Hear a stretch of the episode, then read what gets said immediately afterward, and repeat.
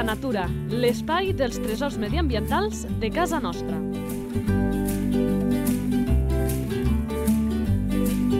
Un espai conduït per Francesc Balanyà. I sempre diem que molt ben acompanyats perquè aquest espai volem que sigui coral en què trobem moltes persones que s'estimin i defensin el nostre patrimoni natural i segurament si els tants els hi preguntem una entitat, fins i tot un nom, molts coincidirien amb el convidat eh, que tenim avui. Per tant, ens agrada molt que amb aquests podcasts eh, amb aquest, dels eh, nostres animals, dels nostres tresors medioambientals, ens acompanyi en Joan Vázquez, el portaveu d'Ircena, portaveu, molt bones. Hola, bones.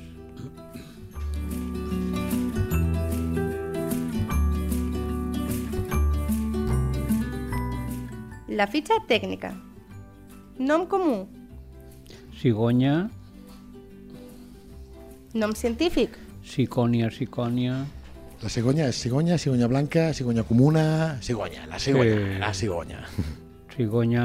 És que aquí no tenim cap altra. Per exemple, a Extremadura tenen la negra però, i la blanca. Eh? Però aquí, al només tenir una, ja... Bueno, hauré vist una mica la cigonya, clar. És... Les nostres estimades cigonyes. Jo en vaig veure una de negra passant per Estany Ibars i Vilassana, que és Sí. car de veure, eh, allò quan fan aquell fet migratori. No, jo també, però de pas, pas, únicament sempre de, de pas. pas. sí. Esperança de vida.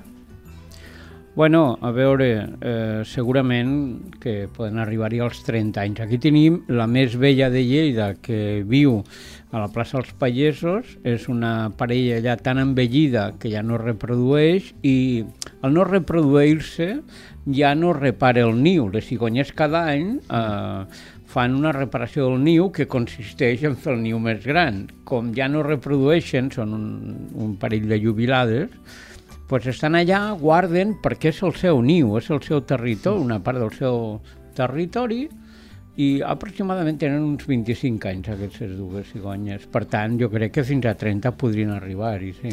Estem en aquests moments al 2023, eh, perquè segur que això dels podcasts els podeu escoltar i ja busquem aquesta vocació de la temporalitat, eh, per tant, si ho escolteu més tard i veu aquestes cigonyes, doncs feu, feu els càlculs. Eh? Unes cigonyes que jo sempre he pensat aquells vols espectaculars que fan per passeig de ronda, a vegades eh, molt baixos, que dic com la gent no, no té més accidents mirant-les amb lo espectaculars que són amb aquests vols quan van aterrar allà a la plaça Pagesos. Eh? Sobretot a la gent de Lleida jo crec que no els hi sorprèn gaire. El que és increïble, increïble, eh, vull dir, saltava, però no. Eh, els que més els hi sorprèn són els estudiants que venen de fora a estudiar a Lleida. I diuen, hòstia, quins ocelllots, aquí volant entre les ciutats. I, clar, els mallorquins, els menorquins, que també en tenim, allà tenen els gavians i tal, però la cigonya és molt més gran i a més molt espectacular. Però el que volia dir, eh, que quan comentaves l'espectacular que és veure el vol d'una cigonya, en, en plena època de cria, i ja ens podem donar, eh, ja estem dintre de l'època, si esperem eh, eh, allà l'IEI aproximadament a la passarel·la, a la primera passarel·la, veurem, i sobretot també quan, quan reconstrueixen els nius cap, cap al tard, com van a dormir mm. a la catedral, als posaders de la, de la catedral, i a l'hivern també, perquè tenim moltes aquí cigonyes alemanes i d'altres països que, bueno, al veure que aquí té unes companyes de família i que no emigren, eh, però no emigren per què? Per Ah, què no espera, emigren? Espera, espera, un segon, perquè ara m'ho respondràs. Activitat. aquest espai que parlem de les seves peculiaritats, de les seves maneres de fer del dia a dia i també precisament mm, d'aquests moviments que històricament feien les cigonyes que migraven però que a Lleida van deixar de fer-ho. Clar, ho van deixar de fer perquè novament l'activitat humana feta al revés de com hauria de ser-hi fica al descobert eh, centenars, milers de tones de productes, de residus, entre ells barrejats alimentaris, com és l'abocador, en aquest cas el segrià, i què passa allà? Doncs que com ho gestionen fatal, per tal d'aprofitar la terra que tenen i no tenir-ne d'anar a buscar-n'hi més, tenen, tenen, ho tenen limitat i cada 4, 5 dies o 6 dies fiquen una capa de terra. Què vol dir? Que mentre mm. els residus no estan tapats, elles van i eh, agafen menjar d'allà. Menjar que moltes vegades els hi produeix la mort, perquè tenen un tros de menjar embolicat amb un plàstic, es foten això més el plàstic, s'ofeguen... Mm. Però sí, es nota molt fàcilment quan les cigonyes mm, s'alimenten d'abocadors. Tenen tot el pit, que és blanc, negre. Bueno, molt fos, dels residus. Alimentació. Quina seria la seva alimentació natural si no tinguéssim aquests abocadors? Pues és, un depre, és un depredador que es dedica a caçar amb un arpó, que és el seu bé, que és un veritable llança, doncs peixos, sobretot viu mm, sempre ha d'haver zones aquàtiques, peixos però també amfibis, rèptils, eh, rosegadors, rates, és un gran depredador de rates. A vegades la gent els veu, els camps alfals, una vegada s'han regat. Aquí, per què? Aquí és on anava. A l'horta de Lleida, per exemple, els fruiters, amb aquest reg per inundació, les veus allà que sembla ja que sàpiguen on han de regar i que els que som de l'horta, que veus com s'aturen i jo penso, se deuen fotre tots els talpons. Clar, perquè surten per l'aigua, per efecte d'inundació, i elles se n'aprofiten, són oportunistes, eh, és part de la llei de la de la evolució, el que no és oportunista acaba extingint-se i van i s'aprofiten d'aquesta debilitat dels talpons. Van molt als camps de fruites quan es porguen per refer els seus nius de totes les branques esporgades. no sé si això ho sabeu o teniu algun indici, o podeu, ja ho heu explicat, jo, jo ho desconec. Clar, un fet tan bèstia com que un animal deixi de fer la migració eh, ha generat canvis, perquè sempre diem que la, que la natura està interconnectada, clar, que es quedin aquí més temps i que no vagin a altres indrets, clar, suposo que això és més, més complicat, de l'Àfrica on anaven, això haurà tingut alguna repercussió. No sé si les no. sabem o les coneixem? No, eh, continua havent migració de les de Suïssa, que potser hi ha gent que no ho sap, però en els països, alguns dels freds, doncs allà a Alemanya, a Suïssa, hi viuen... Uh, Uh, Polònia, eh, m'imagino que Polònia té una de quatre, quatre cigonyes blanques del món està a Polònia. Polònia. Hi ha una ciutat que és la ciutat de les cigonyes europees això m'agrada molt que ho has explicat altres vegades i m'agrada mm. molt el que va explicar el Joan ara, obrir les orelles, perquè jo estic amb ell al 3.000% perquè sé bueno, el que dirà. A veure, a veure si me sortirà, que és una persona que tinc un problema pels noms, però m'hauràs d'ajudar. Allà on està el Parlament Europeu... Sí? Mm? Espera, espera, que no... A Edimburg no. No. Ara em sortirà. Bueno, allà sí. on està el Parlament Europeu, que és L'Alt Rin és una zona que ha estat sempre germànica, però que com a contraprestació a la Segona Guerra Mundial i a la Primera Guerra Mundial li van passar els francesos, ha, ha, estat, a, a vegades, ha estat majoritàriament alemana, però degut a ser un trofeu de guerra, doncs eh, va passar en aquest cas eh, en mans franceses. No? Però si veiem allà, les cases són totes construïdes amb estat... Amb estat eh, amb... Estrasburg. Estrasburg, molt bé. És una ciutat que, com he dit, la seva gènesis és, és alemana, la seva cultura, les, la seva construcció. Allà les cigonyes tenen una categoria d'espècie, en aquest cas, emblemàtica de la ciutat. I si vols portar-te... Icònica icònica, és, icònica, és una icònica sí, de la ciutat. Si te vols portar un souvenir d'Estrasburg, serà una cigonya de drap, perquè d'això n'hi ha milers per la ciutat. I a més a més, la gent afavoreix que li crien al seu teulat. Això aquí a Lleida seria impossible. La primera denúncia, no? De, oh, m'ha criat una cigonya, encara en tenim alguns exemples allà, construeixen unes estructures i en cases privades cria la cigonya. Per ells, com a, per la gent del nord d'Àfrica ve a ser una mena de benevolència, de, podríem dir, d'efecte positiu eh, en, en les seves vides, però crien als arbres, crien a tot arreu, a tot arreu.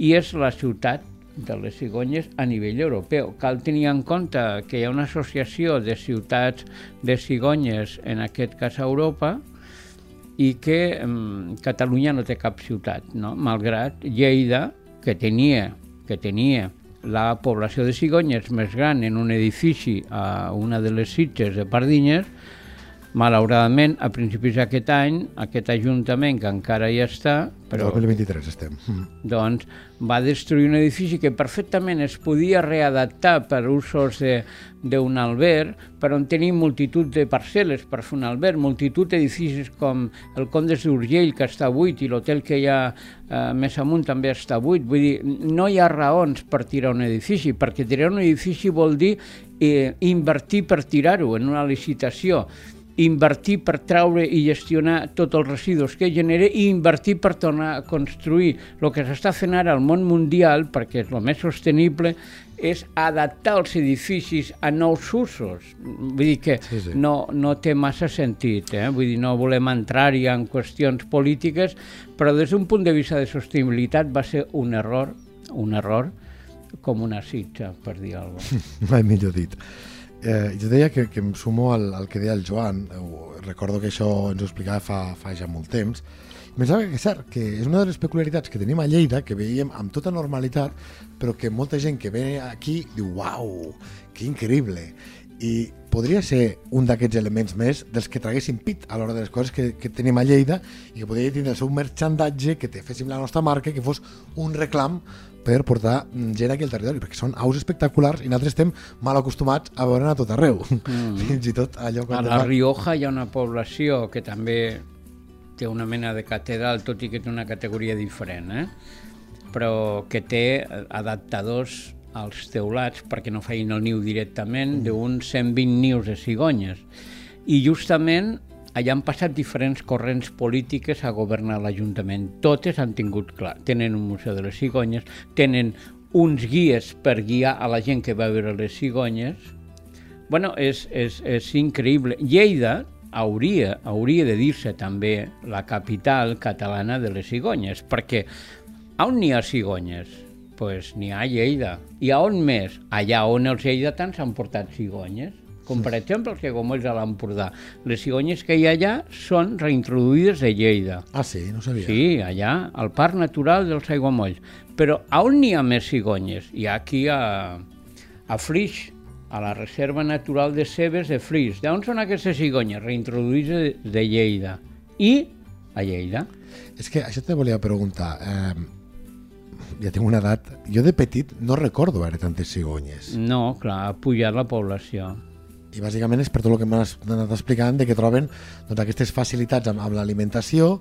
Si no fan migracions també entenc que el risc de palmar-la, que això ens han explicat amb molts ocells eh, que fan aquests eh, llargs viatges cap a l'Àfrica, que moltes van i, i, moltes menys en tornen, suposo que també una cosa i l'altra doncs, han fet que tinguem una, aquesta població que hagi crescut moltíssim. L'element limitador de qualsevol espècie ve per dues raons. Per la fàcil disponibilitat d'aliment i per la quantitat de depredadors.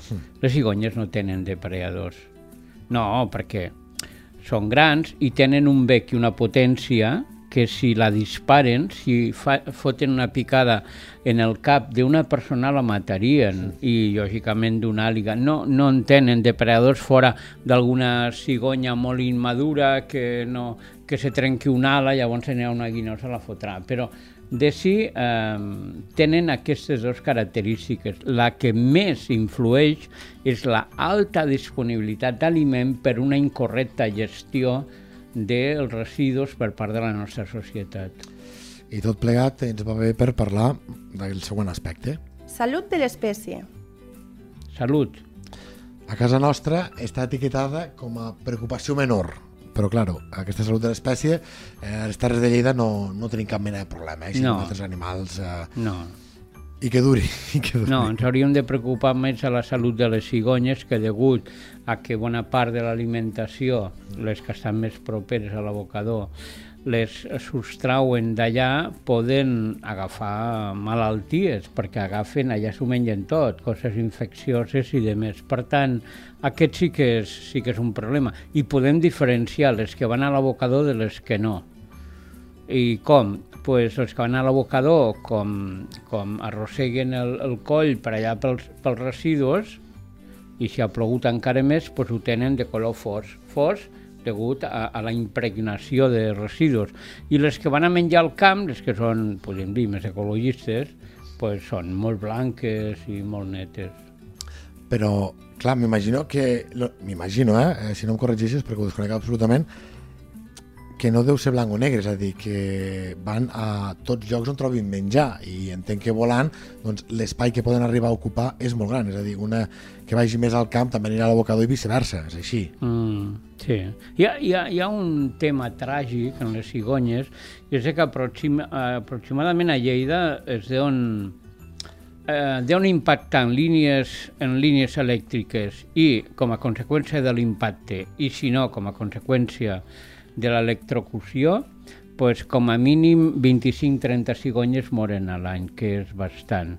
Eh, tot i que a Vic, en una, en una migració que venia d'Europa, van quedar electrificades 70. 70, això fa un parell d'anys, hi ha una investigació de la Fiscalia, però ja sabeu que lo de la, Fauna.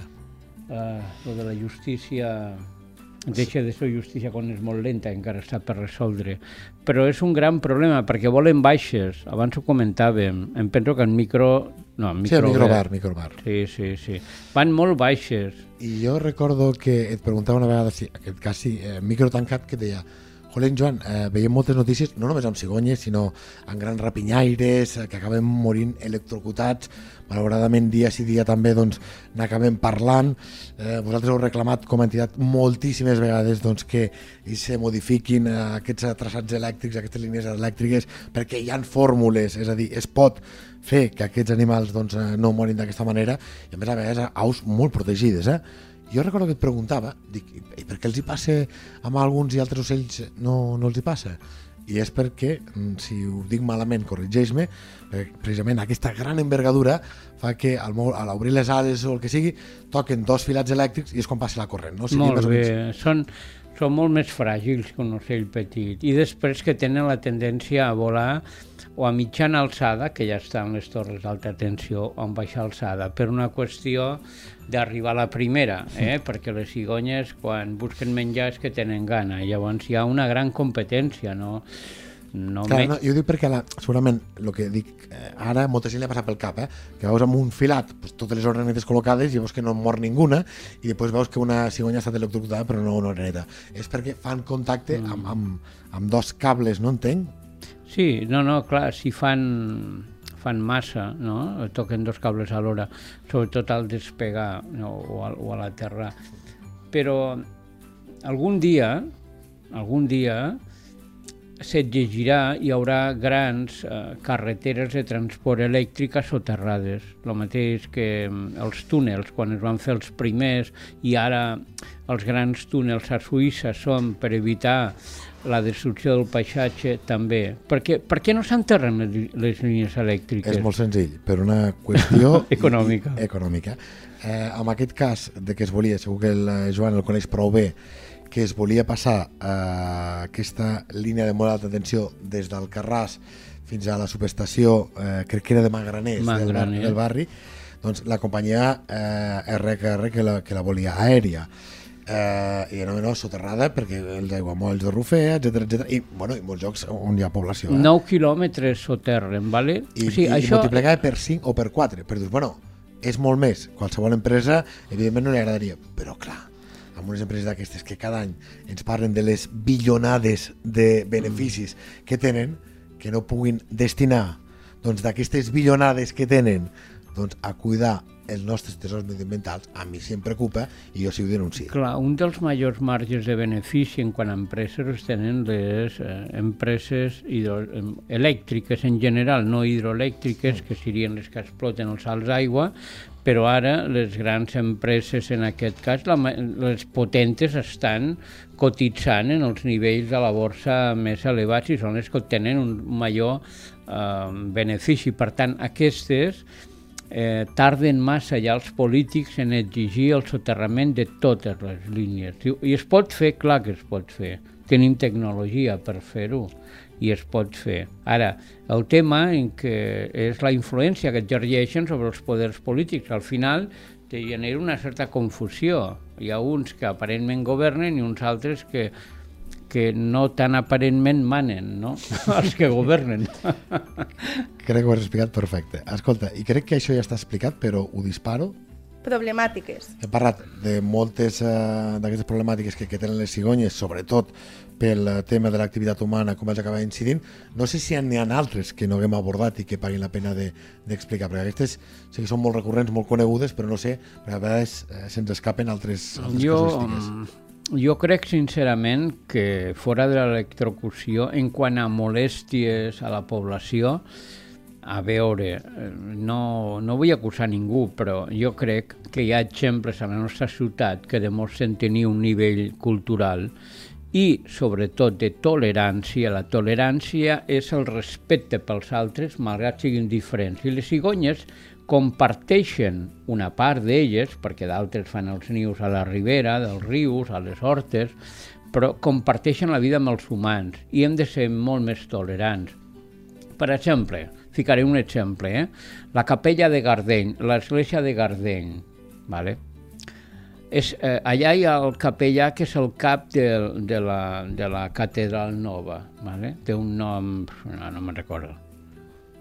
Doncs allà hi ha un niu només en aquella, en aquella església. Cada any el treu, contracte uns treballadors, el trau, fica un munt de filats i de coses que finalment les cigonyes, a molt sencer, bastant més intel·ligent que el, que el pobre capellà, i acaben fent el niu com aquest any. Això no s'hauria de permetre. Aquí l'administració ho permet perquè diu no, sempre i quan ho demanin abans eh, del, De la- del de la 5 de febrer, no, no, escolta, és una espècie protegida. Si ho demanen i el niu està a punt de caure, si el demanen i amenaça de qualsevol cosa, si... Vale, d'acord, po- podem estar-hi d'acord, perquè elles tornaran a fer un altre ni un altre lloc, però si només hi ha un niu en aquella església, si els veïns tots reclamen que el niu es respecti perquè en- ens ho diuen a nosaltres, això ja és una obsessió perversa d'aquest capellà. I no estic parlant dels capellans en genèric, perquè Sinó tinc, d'aquest. tinc bons amics i crec que hi ha gent a l'església que fa molt bona feina, però quan no ho fan també s'ha de poder dir. Hàbitat. Clar, com que les visualitzem i les veiem la, la majoria de gent en aquests entorns urbans, si els deixéssim de banda, quin és l'hàbitat natural de les cigonyes? Entenc, per tot el que has dit, que tinguin aigua a prop per, per, per tot el que Un comentat. riu, un riu. Zones de ribera, o sigui, a on està la major concentració de cigonyes a les comarques de Lleida? Al Segrià, a, al, a, a, a, al Segrià sud, eh, a baix. O sigui, les cigonyes no pugen molt més de Balaguer cap amunt, tot i que hi ha rius, però bueno. Um, però elles necessiten rius, no embassaments, que puguin ficar les potes i controlar, com, com el de Lleida, és un lloc i, ideal per elles, per poder pescar i controlar la situació. Jo tinc una curiositat eh, d'una cigonya, d'una parella. Curiositats. Mira, ja ho tens. Sí. Bueno, una curiositat que per mi és molt curiós. Hi ha un poble d'Eslovènia, que com deu tenir un nom en eslové, no me'n recordo, impronunciable. que s'hi han fet la tira de reportatges i si qualsevol persona busca Eslovènia, parelles de cigonya, eh, la cigonya que viu ferida en un teulat, algo així, és una cigonya que va tindre un accident. Segurament mm, un, Vehicle. eh, un vehicle o, o un cop amb una línia o tal, i té una ala trencada, i se li va soldar i no pot fer-hi res. Llavors l'eslové eh, és un padrí que li va criar el seu teulat i llavors aquesta no pot migrar, però el mascle sí. Llavors el mascle migra cada any a l'Àfrica i ella es queda allà. Llavors, quan fa molt fred, el padrí la baixa i, i ha fet una mena de columpi que, que baixa un tobogan, la fica entre casa, se l'emporta a pescar al riu amb el cotxe, ell pesca amb la canya i si pesca un peix li dona. Això ho, ho podeu mirar, eh? simplement cal que ho mires i col·loquis l'enllaç, però és increïble, és increïble allà la humanitat eh, fusionada de eh, la cigonya a, amb, amb un humà, que a més li fa molta companyia. Bueno, la té supermimada. Que bonic.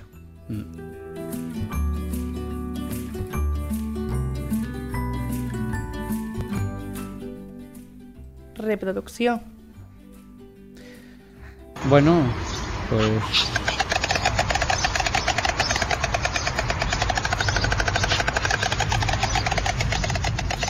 Clar, a veure, aquí jo estic visualitzant una cigonya amb el cap endarrere, amb aquest bec fent aquest soroll i em ve al cap el moment del festeig. Eh, Molt bé.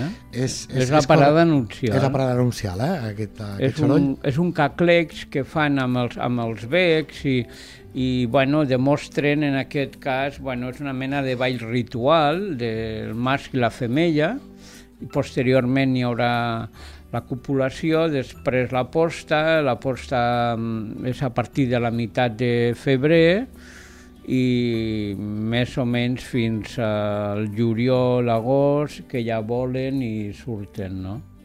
Més o menys, sí. Entenc que ja que has respost pel que has dit abans, però perquè quedi clar, en aquest cas eh, l'OB eh, tan bonic que ens acabes d'explicar, hem donat per suposat que són parelles que es formen per tota la vida, perquè si se'n va aquest mascle i torne... Tota la vida. No està admès el divorci eh, en les parelles de cigonyes. Mantenen tota la vida. Pues Això el capellà hauria d'estar content, el capellà d'aquí. només passa en, en ocells. En mamífers no es dona tant, i si no, només cal mirar l'exemple del, dels humans. No es dona tant, però en ocells sí. Per exemple, les orenetes són un testimoni que ens I venen tant. cada any, no? I tant. I, en- i en molts, molts, molts altres. En ocells sí, en rapinyaires, l'àliga daurada, eh, trencalors, sí, sí, sí, sí. sí, sí.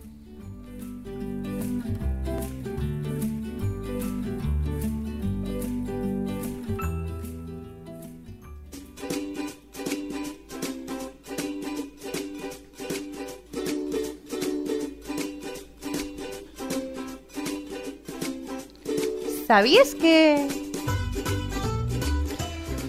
Clar, ens ha explicat alguna curiositat el Joan. Eh, no sé si en sap més. Per exemple, el pes que tenen els nius. És important. Poden arribar... Mm. Bueno, de manera molt extrema Molt, a una Clar, tonelada. ara estem parlant de que la gent no es preocupi.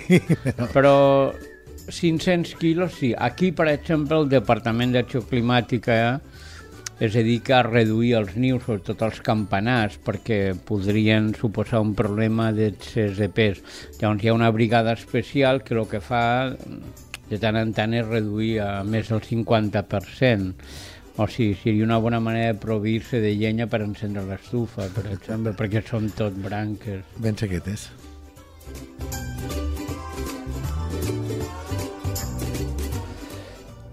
Jo això ho he llegit, no, no m'hi he fixat, eh, que diuen que els pollastres de les cigonyes eh, que estan preparats per néixer tenen una dent al bec per permetre trencar la closca de l'ou. Podria sí, ser. Sí, sí, és, és una part ini- que surt quan, quan neixen, estan a, a la punta del bec i clar, és que la closca és forta, la d'una cigonya ja fa un ou gran. Però després el que també, això sí és una curiositat, també el que és interessant és dir, i com puc saber si la femella és jove o no? Perquè a, assoleixen la mateixa alçada que els pares abans de volar. No, No, és veritat, això. no és que siguin petites i els pares siguin grans, no. Quan volen són igual. I com se sap? Doncs molt fàcil. Com tenen les potes les cigonyes de color? Atoronjat. I com tenen el bec de color atoronjat? Però els immadurs, els jovenets, el tenen de color negre, el bec. I això és una manera de diferenciar-ho. Diu, ah, mira, aquells, aquells són, són els jovens aquest any, no? Sí, es diferencien per això, està bé.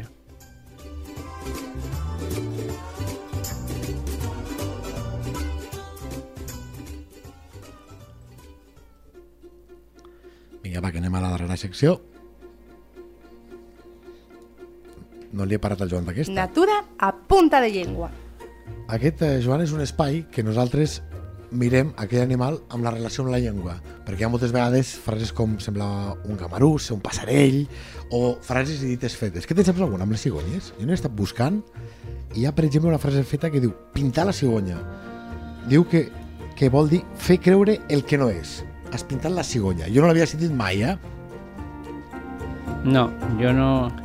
però sí que n'hi ha moltes dites populars, te llegiré algunes, que fan referència a Sant Blai, 3 de febrer, amb les cigonyes. Per Sant Blai, cigonyes veuràs i si no en veus, mal any passaràs. Una altra. Per Sant Blai, la cigonya per l'espai i si bon estiu vols, li veuràs a grans vols. Suposo que és aquest final de l'hivern, aquest fet migratori que ara ja no tenim, que fa referència a Sant Blai, que deu ser quan haurien de, de tornar amb, amb l'època d'abans. Eh? Quan tornen a semblar. I després hi ha una altra qüestió que segur que n'hi ha dites, que la relacionen les cigonyes amb el naixement, Sí, amb, el, amb la portada dels nens. O sigui, la cigonya sempre ha estat un ocell sempre molt respectat perquè va haver un... Bueno, va haver un... Eh, van fer uns contes de les cigonyes en un país nòrdic i en, en la qual relacionava les cigonyes en la portada dels nens, no?, a les mares. Ve d'aquí? Jo no sabia, ara anava a buscar. Ve d'aquí? Sí, sí, és un, és un escriptor de contes infantils i va ser el primer que va relacionar això i, i sempre han estat uns ocells estimats, sempre. Per això que quan algú els hi fa alguna cosa mm, no, no està justificat. Mai està justificat que animal. facin mal en cap animal. Però la cigonya és que és un ocell encantador, respectuós. A vegades els veiem a baix, a l'herba del riu, i, i veus gent per allà i elles van buscant pues, algun amfibi o mirant de pescar algun peix. Bueno, elles en, estan contentes amb la població, amb, amb, amb, la, amb la gent. O sigui, no, no s'alteren i bueno, aquí hem tingut molts conflictes. El conflicte m'ha explicat el conflicte de les Sitges aquest any, però Sí. hem tingut durant diversos anys el conflicte el conflicte amb la Catedral Nova, que també va ser molt dur. Home, aquella empresa és top, és top cigonyes, és top cigonyes, eh? Sí, Que- però l'empresa eh, era l'últim responsable, però el primer el que contractava Ah, l'empresa que era aquest eh, capellà de l'església de, que he comentat abans. Per tant, eh, I amb el pas del temps, perquè vosaltres vau ser molt combatius amb, amb aquesta qüestió, eh, sembla que anéssim uns i altres doncs, a, a cop de pito del que deia la justícia, però amb el pas del temps, que les cigonyes hi segueixen sent, com molt apuntaves, que tornen, el fet pedagògic de dir es, es pot conviure, hi ha una manera de gestionar, no sé si has pogut notar tu a títol particular que, que la gent que abans deia no, que s'esfonsarà la, la catedral, que deien això, ara ja ho veuen d'una altra manera, a, a, Sí, títol, a sí. títol humà, eh? Bueno, això que acabes de dir tu va ser el, el, primer que ens vam tindre de rebatre. Ca, caurà la catedral i Medi Ambient els hi va donar suport i van ordenar la retirada de tots i cada un dels nius. Això la gent ara no ho recorda, però Sí, sí la catedral es va quedar sense un sol niu. Nosaltres ho vam rebatre, vam demanar un informe amb un arquitecte que va dir que era el contrari, que allò, allò no ho tira ningú.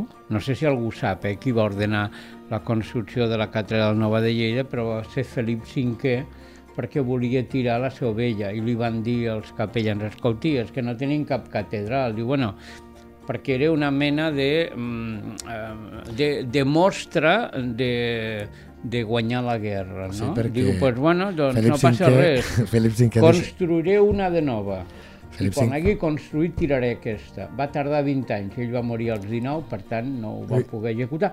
I és la única ciutat que té dos catedrals. Barcelona en té una, Tarragona en té una i Girona una. Lleida té la nova i la vella, Mm. degut al Felip V. Felip V, que quan parlem de l'11 de setembre i d'aquest individu, eh, els escrits, recordo Romassol que ens ho explicava, eh, l'historiador lleidatà, que, que deia ell, la, la batalla per aconseguir el poder era bàsicament Lleida. Després d'haver fet Lleida, Clar. eh, arribar a Barcelona era qüestió de temps, no? Era I una mostra del triomf. era el triomf eh, i era qui li va posar més complicat i qui amb més, amb més ràbia tenia de tots els catalans era, eh, era Lleida, precisament per això. I entre les barbaritats que va ordenar, aquesta no sé si te la saps, Joan, Sí, també. lo dels, lo dels eh, paers, saps lo dels paers i els cuidadors de porcs? Lo? Lo dels paers amb els cuidadors de porcs.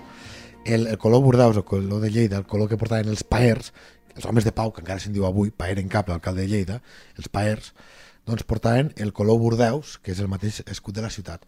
Doncs va ordenar, per llei, per decret, o com carai se digués a l'època, que aquell color estava prohibit a tot arreu, perquè es respectava la ciutat de Lleida, i que era obligatori pels cuidadors de porcs, que era l'ofici més mal vist, perquè anaven tot el dia amb merda a sobre parlant en plata i era el color obligatori dels cuidadors de porcs per la ràbia que li tenia a Lleida.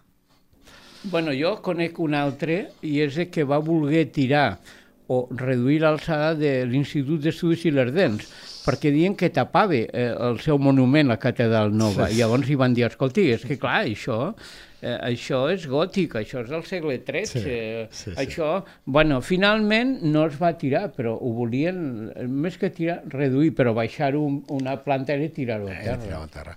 I també aquesta peculiaritat que contava el, el Joan, de que Lleida és veritat que és un lloc que tenim dos catedrals. També, clar, Lleida és una ciutat molt pròspera, per això també la dificultat que dèiem, i les muralles està molt atapeït, i per això fa que la segona catedral, no la Seu Vella, sinó la del carrer Major, catedral nova, estigui enxovada entre edificis, perquè ja no s'hi cabia i trobar-li un espai doncs, va ser molt, molt complicat. Eh? Doncs queda acreditat que aquí la fauna ens permet parlar de moltes coses de Lleida i ens ha agradat molt eh, fer-ho amb el portaveu d'Icena, amb en Joan Vázquez, que li tocarà vindre un altre dia a parlar d'un altre ocell emblemàtic que des de la seva entitat han defensat moltíssim i que dient això segur que els que seguiu l'actualitat del territori sabeu que ens estem referint a la Losa Becuda, però això serà ja en un altre podcast. Joan, moltíssimes gràcies. Gràcies a vosaltres.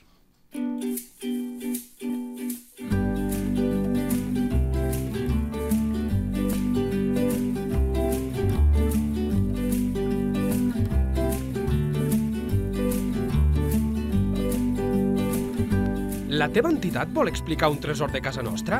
Un animal, una planta o un indret?